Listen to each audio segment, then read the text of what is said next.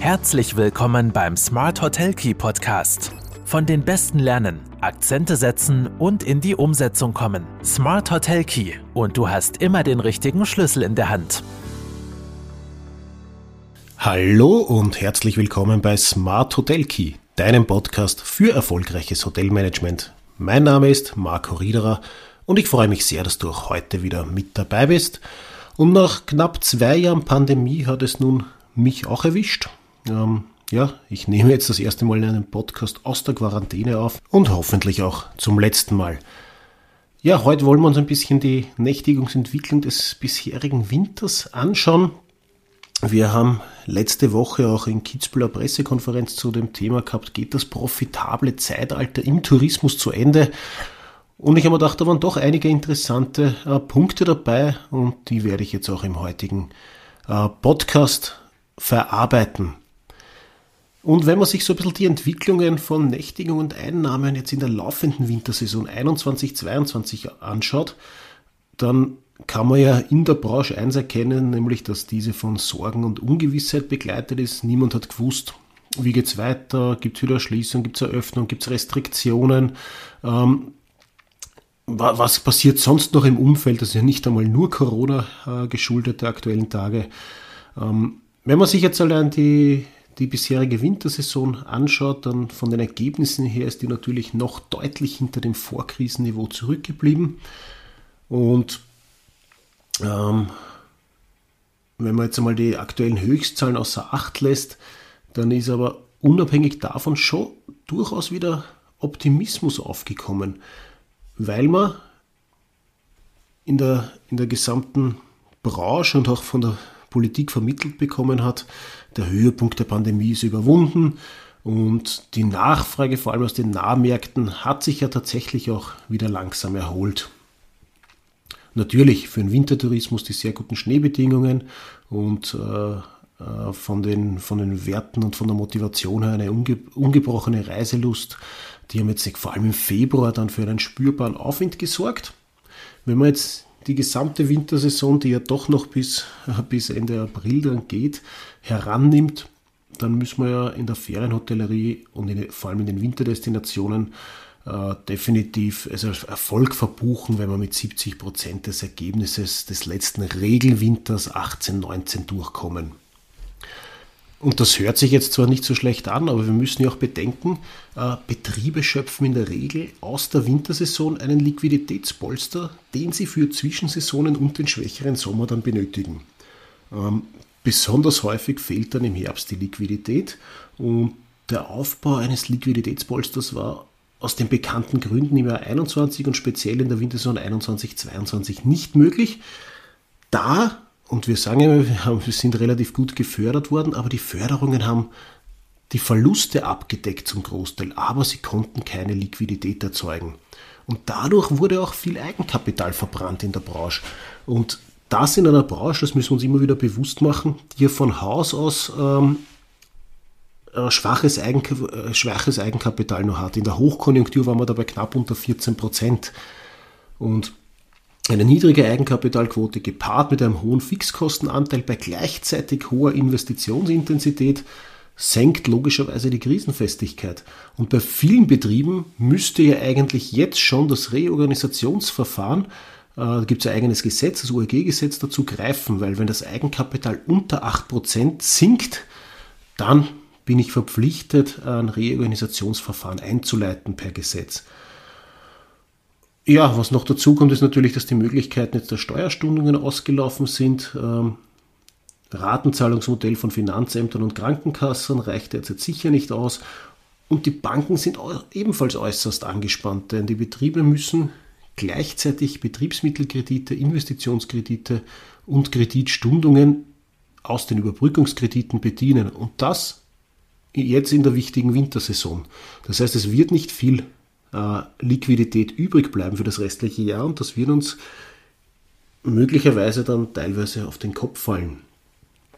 Und weil da immer wieder, ja, sind so, so gut gefördert worden, ja natürlich, die Pleiten im Vorjahr sind auch aufgrund diverser Hilfen und Maßnahmen gesunken.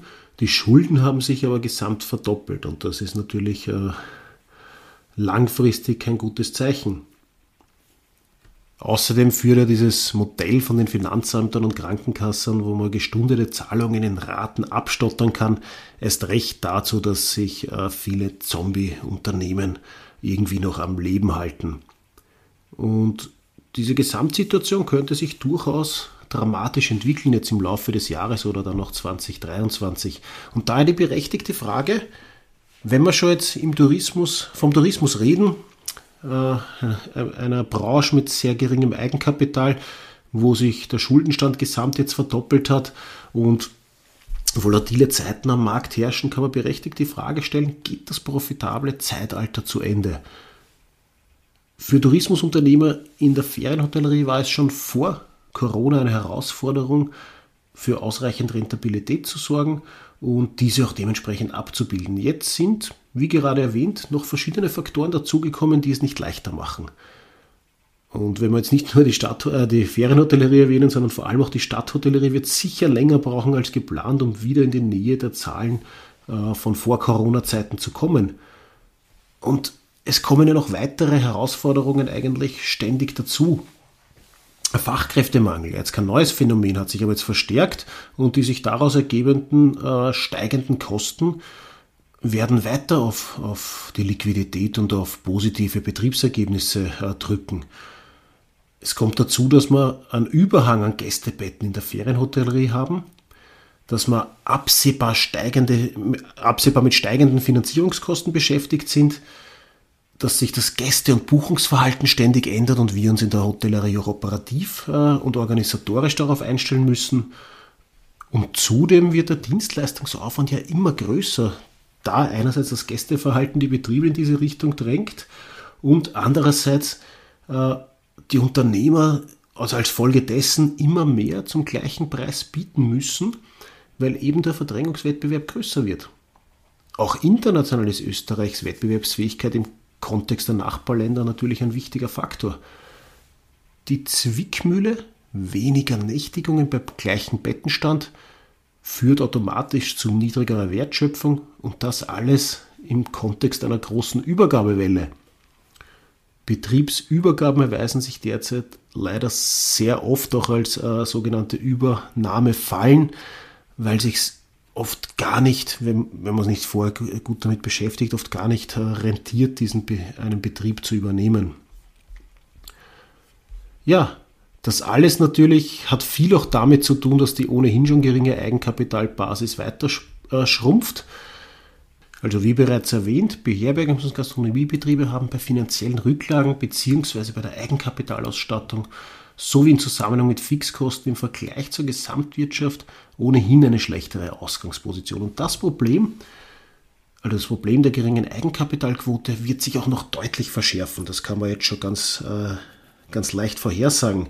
Das heißt, die derzeitige Situation lässt sich äh, leicht zusammenfassen. Eigenkapitalbasis ist durch die Corona-Krise nochmals dramatisch gesunken. Das ein gutes Rating wird immer mehr zur Voraussetzung äh, für Finanzierbarkeit kürzer werdende Produktlebenszyklen aufgrund der äh, Anforderungen äh, der Gäste, also kürzere Produktlebenszyklen und spezifische Gästebedürfnisse schaffen Probleme in der Finanzierung und vor dem Hintergrund einer sinkenden Eigenkapitalquote sind potenzielle Investitionsrisiken insbesondere für kleine Unternehmen zu erwarten. Am Ende der Krise droht dadurch im schlimmsten Fall natürlich ein gewisser Systembruch. Und was brauchen wir jetzt für eine profitable Zukunft? Darüber haben wir uns bei Broding auch Gedanken gemacht. Und das sind natürlich steuerliche Anreizsysteme, vor allem auch, um Betriebe schließen zu können, um eben äh, diese unter Anführungszeichen Zombie-Unternehmen nicht am, am, am künstlichen Leben zu erhalten, sondern auch einen Exit äh, zu ermöglichen. Stichwort dazu Aufwertungsbilanz und Strukturbereinigung. Wir brauchen eine dramatische Entlastung des Faktors Arbeit. Wir, haben ja in, wir sind ja im europäischen Spitzenfeld, was, äh, was die Lohnnebenkosten äh, angeht. Alternative Finanzierungsformen wären äh, absolut empfehlenswert, hier einen möglichen Rahmen auch zu schaffen, um eben weg von den klassischen Bankkrediten zu kommen, die eh immer schwieriger zu bekommen sind.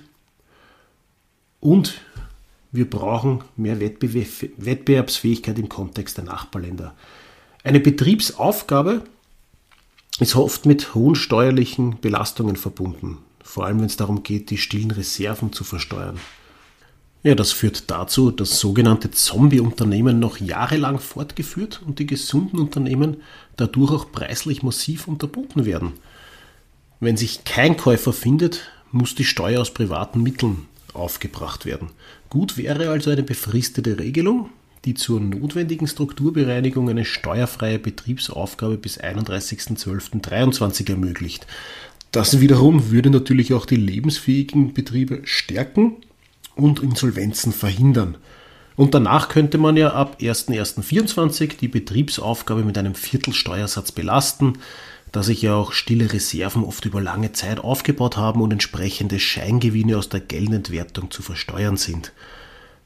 Derzeit übrigens ist lediglich bei Steuerpflichtigen über 60 Jahren und kompletter Einstellung der Erwerbstätigkeit der halbe Einkommenssteuersatz möglich. Diese Restriktion wäre unserer Meinung nach unbefristet zu streichen, um eben die Strukturkonservierung aufzubrechen. Und dann haben wir natürlich nicht noch den Punkt, der derzeit eher am meisten äh, für Diskussionen sorgt. Es gilt, die Mitarbeitersituation zu entschärfen. Aufgrund der prekären Mitarbeitersituation steuert die Branche unweigerlich auf eine sehr kritische Zeit zu, ganz unabhängig von allen anderen äh, Entwicklungen und Rahmenbedingungen. Und Eins steht aber schon noch in Bezug auf die zukünftige Dienstleistungsqualität in der Hotellerie fest. Wir müssen, auf welche Art auch immer, auf die Branchenflucht der Mitarbeiter dringend reagieren.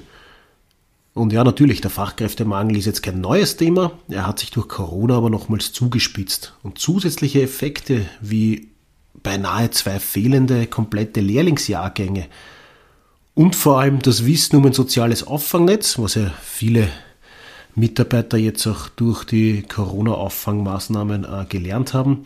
Das hat viele Dienstnehmer dazu bewogen, auch auf andere Branchen auszuweichen. Und es gibt schon ein paar Punkte, wie man da Abhilfe schaffen kann. Als allererstes einmal zum Beispiel die Vereinfachung der Lohnverrechnung. Wir haben, und das bestätigen einige Kollegen, die in der Lohnverrechnung arbeiten, in Österreich gefühlt die komplizierteste Lohnverrechnung äh, weltweit. Das verursacht einen enormen Aufwand und wenn man hier eine Vereinfachung schafft, wäre natürlich äh, allen geholfen auch. Und, das ist natürlich auch schon eine lange Forderung, äh, die Entlastung des Faktors Arbeit, sprich mehr Netto vom Brutto, Senkung der Lohnnebenkosten, Mitarbeiter kosten zu viel und verdienen zu wenig. Das ist ein, ein Ganz, ganz wichtiger Punkt natürlich auch, äh, mit, wie eingangs schon erwähnt, mitunter den höchsten Lohnnebenkosten in der EU ist es schwierig, in einem dienstleistungsintensiven und tourismusintensiven Land wie Österreich die Wettbewerbsfähigkeit aufrechtzuerhalten. Und vielleicht ein neuer Vorschlag, einen Mitarbeiter-Service-Charge. Kapazitätseinbußen durch den drastischen Mitarbeitermangel verursachen automatisch Cashflow-Probleme und daher sollte es ein steuerfreies Bedienungsgeld von beispielsweise 5% für die Tourismusbeschäftigten geben, so wie es in anderen Ländern auch üblich ist. Wichtig ist, das Geld sollte direkt zum Mitarbeiter kommen und ein bisschen die Message dahinter ist ja auch, Dienstleistung wird in Zukunft um einiges mehr kosten und daran werden sich auch die Gäste gewöhnen müssen. Und wenn man dann noch die Möglichkeit schafft, einen Teil dieser Mehrkosten aber direkt den Mitarbeitern äh, zugutekommen zu lassen, eben durch ein sogenanntes Bedienungsgeld, eine Mitarbeiter-Service-Charge, dann haben alle was davon am Ende des Tages. Dann können wir die Dienstleistung besser aufrechterhalten, wir tun uns leichter, äh, neue Mitarbeiter zu finden und auch der Gast weiß, äh, wofür, wohin das Geld fließt und wofür das Geld entrichtet wird.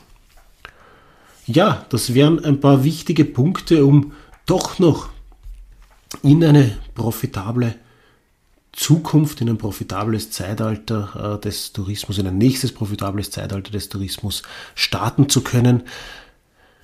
Die Frage am Ende des Tages ist natürlich auch, äh, wo wollen wir uns überhaupt hinentwickeln? Äh, ich glaube, wir müssen ein bisschen abkommen von dieser Jagd nach neuen Nächtigungsrekorden. Wir müssen jetzt erst recht zu der viel zitierten Qualität statt Quantität äh, bekommen oder das wirklich inhalieren und uns auch bewusst machen, wir brauchen Qualitätstourismus, wir brauchen kein Bettenwachstum, um, Bettenwachstum um jeden Preis, wir brauchen Qualitätssteigerung. Wenn neue Betten entstehen, müssen wir auch die Möglichkeit schaffen, dass äh, Betriebe, für die es sich nicht mehr rentiert, auch aufhören können. Das sind, glaube ich, ganz wichtige Punkte und natürlich ähm, ja, die ganzen Steuerthemen und die Mitarbeiterthemen.